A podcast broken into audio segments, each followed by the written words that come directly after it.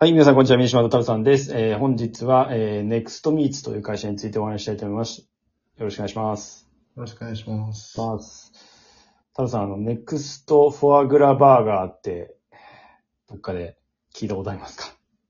なんか聞いたことあ聞いたことありますあるんですけど。あ、はい本当です、なんかあの、ウェイバックバーガーズ大表参道店で、あの、はい7月2日から販売されてるバーガーなんですけども、はい。あの、ポテトセットで2300円で、あの、はいまあ、あの、中に入ってるお肉もフォアグラもどちらも植物性とああ。いう感じで、はい。えーフォアグラまで植物ですね。そうなんですよ。えー今日ちょっと話をしようとしてるこのネクストミーツはい。と、そのまあ関連会社が、そのうんお肉も、えーフォアグラもはい。開発して作っているという感じなんですけども、はい。まあ、ネクストミーツって多分どっかで聞いたことはありますよね。なんか我々も結構、ええ、このなんかあの、ポッドキャストでいろんな代替肉はい。取り上げてますけど、はい。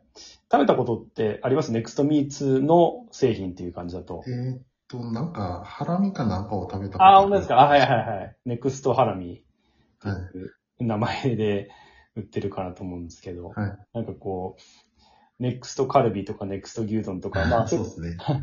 なんかあの、まあ面白いネーミングと、パッケージもすごくあの、なんですかね、食欲そそるようなパッケージでう、んすごくいいなって思うんですけど、あの、そもそも会社自体設立されたのは2020年って結構新しいなっていう、あ、そうなんですね。はい、感じがするんですけど、で、はい、そうなんですよ。で、まあ、ただ、研開発までにが3年ぐらいかかったっていうので、それ多分うん2020年設立前なんじゃないかなと思うんですよね。なので、まあ、いずれにしても、まああの、会社ができてから結構短いのと、あとすごい面白いのが、あの、これちょっとあの、その製品そのものと直接関係ないんですけど、はい。あの、設立されてからすぐに、えっと、関連会社2社を、まあ、スパックを使って、空箱を使って、アメリカのテント市場に上場させてるんですよえね。ーはい。っていうなんかこう、ファイナンスを強烈に使って、うんあの、要は通常の日本のその IPO だと時間かかってしょうがないっていう、はいはい。いわゆるあるじゃないですか、そのね、あの、うんそうですね。2マイナス3期からはい。っていう、あれがちょっとっていうのもあって、なんか、いきなり、えっと、ホールディングスを US に1個作って、あと子会社で、さっき言ったその、あの、フォアグラですね、を作ってる会社をですね、もうすでに2社上場させて、すごいですね。はい。そういう感じなんですよ。なかなか、日本の、あの、会社でここまでのスピード感っていうのも、あの、すごいなっていうところではあるんですけども、スタートアップの中でも。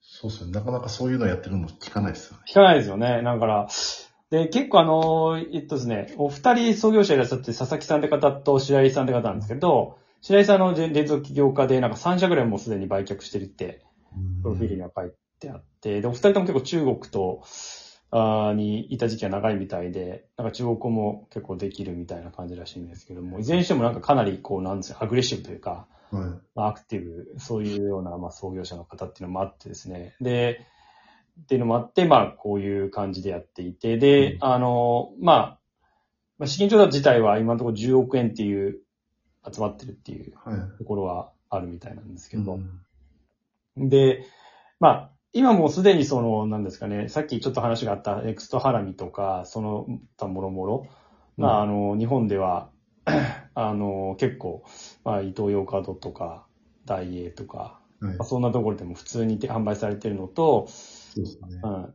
であ、み見たことあります？実際。あ、ちなみに伊東洋華堂で買いましたね。あ、いやあ買ってるんですかえ、それは、えーっと、一回た、さっき言ったそのハラミを食べてみたときって感じ、その結構定常的に買ってる感じなんですか？いやいや、いや、もう普通に、あの、まあ、こういうポッドキャストをやるようになってから、そういうのをよくウォッチするようにしてるんで、はい。なんだこれみたいな感じで。っていう感じなんですねまあ、ちょっと見てみたら、あ、大体肉なんだ、みたいな感じで、ちょっと買ってみたかった。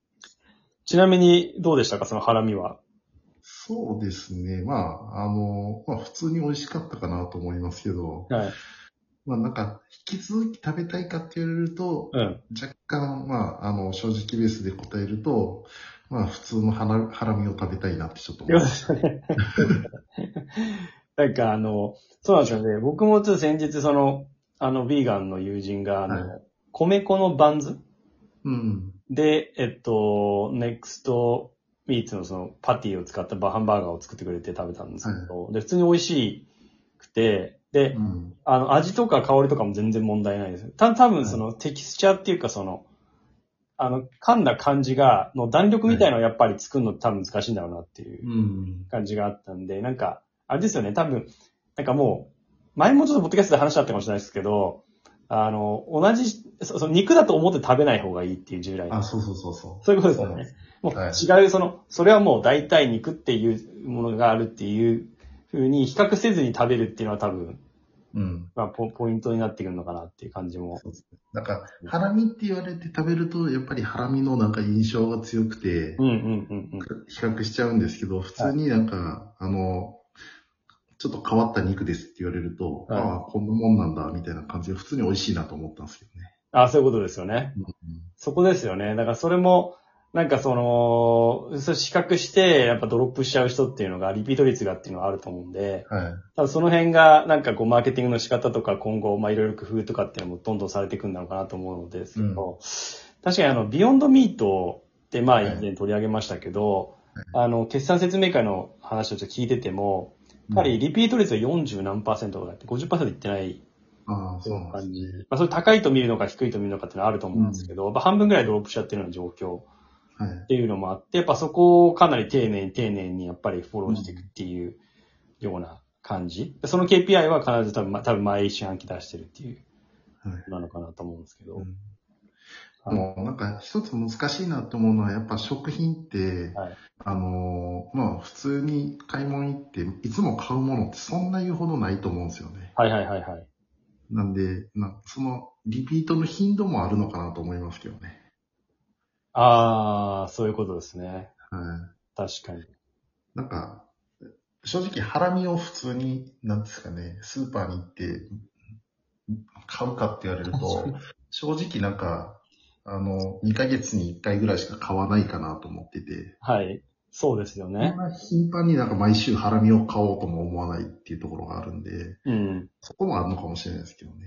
まあ、確かにそうですよね。今出てる多分商品だと、そうですね。まあ、ちょっと、なかなか日々買うかなっていううん。ものが多いのかなっていう。まさにその、多分ネクストカラカルビとハラミっていうのは多分、一番多分、その、結構スーパーとかでうん。通してる製品になるかなと思うんで、はい足元だとその、なんかツナとかも出てきてるっていうところがああ、そうなんですね。そういうの、はい。そういうのとか、もしかしたら、あの、もう少し、あのー頻度も高いかなっていうところもあるので、確かに。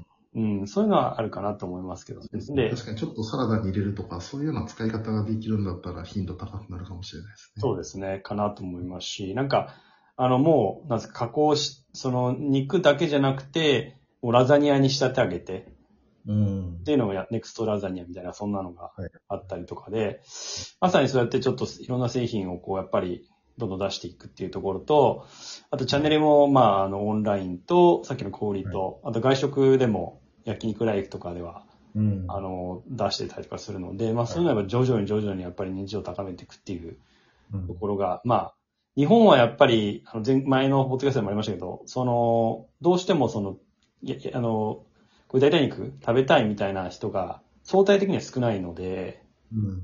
ちょっと時間もかかるかなっていうところはありますそうですね。えーなんか個人的には、あの、なんていうんですかね、子供の時って結構、あの、給食、あ給食じゃなくてお弁当の中に、うんまあ、いつも大体ソーセージとかって入ってあったじゃないですか。ありましたね。必ずと言っていいほど。はい。はい。で、結構なんかソーセージって、普通に、なんですかね、まあ、ちゃんとした、よくあるシャウエッセンとかみたいなやつもあれば、はい。あの、魚肉ソーセージもあるじゃないああ、ですか。そうですね。確かにそうですよね。で、はいまあ、毎日入れるもんだから、そんな高い高級なものは使えないっていう前提で言うと、はいまあ、比較的安くて安全なものって考えると、こういうなんか代替肉でしっかり美味しいんだったら、うん。なんか親も健康を考えて、代替肉で入れるっていうなんか選択肢もすごいあるんじゃないかなと、ちょっと、あの、パッと話してて思ったんですけど。確かにそれはすごいいいアイデアですね。うん確かに毎日食べるものだからこそうん。っていうのそとまあ使いやすいと。レンジもあるので、すでに。うん、うんそういうことですよね。入れ込みやすいっていうところですよね。うんで、あとその、価格が、あの、例えば牛肉で考えると、やっぱりあの、国産の牛肉のレンジ感で、うんアメリカ産と比べるとやっぱりあの5割ぐらい高いっていうのがあるんですね。でこの辺のやっぱりプレミアム感、別にこれ日本にだけの話じゃなくて当然、うん。世界的にそういうプレミアムががっつり乗ってるっていうのが、まあ現状ではそういう状態にはなってますけど、うん。この辺の価格をちょっとどうするのかっていうのと、結構これちょっと太郎さんにも話が、インフレじゃないですか、今。ああ。インフレ状態っていうところで言うと、はいこれが影響するのかどうかっていうのがあるかなとは。そうですね。うん。まあ、でもこういう加工品って、まあ、それなりに値段結構変、なんですかね、インフレとかに引きずられて内容量が勝手に少なくなっていくイメージがあるんですけど。確かに確かに。で、まあ、もともとそんなに価格センシティブな人が買ってんのかっていううん。ところも、まあ、購買層も若干ずれるかなっていうところもあったりもするので、まあ、どこまで、その辺の影響は、まあ、どこまであるのかなって感じはありますし、うんはい。ただ気になってるのは、結構大豆の価格とか、いわゆるその原材料の価格がめちゃくちゃはい。確かに。上がってるって言いますよね。ですので、まあ、その辺が、ちょっとこう、影響がっていうのところはあったりはしますよね。はいうん。だからまあ、で、そうなんですね。だからまあちょっと、で、結構日本だけじゃなくて海外でも販売してるので、まあその辺も、なんか結構社数も多い、まあ200社ぐらいいるらしいんですね、この業界全体で。なんで、あ、そうなんだ。そんなもんねひしめき合ってるので、はい。はい。あの、まあなんで、実はですね、ビヨンドミートも、あの、結構収益性、今影響を受けてるんで足元、ちょっとその辺も心配になっているところではありますね。うん。はい。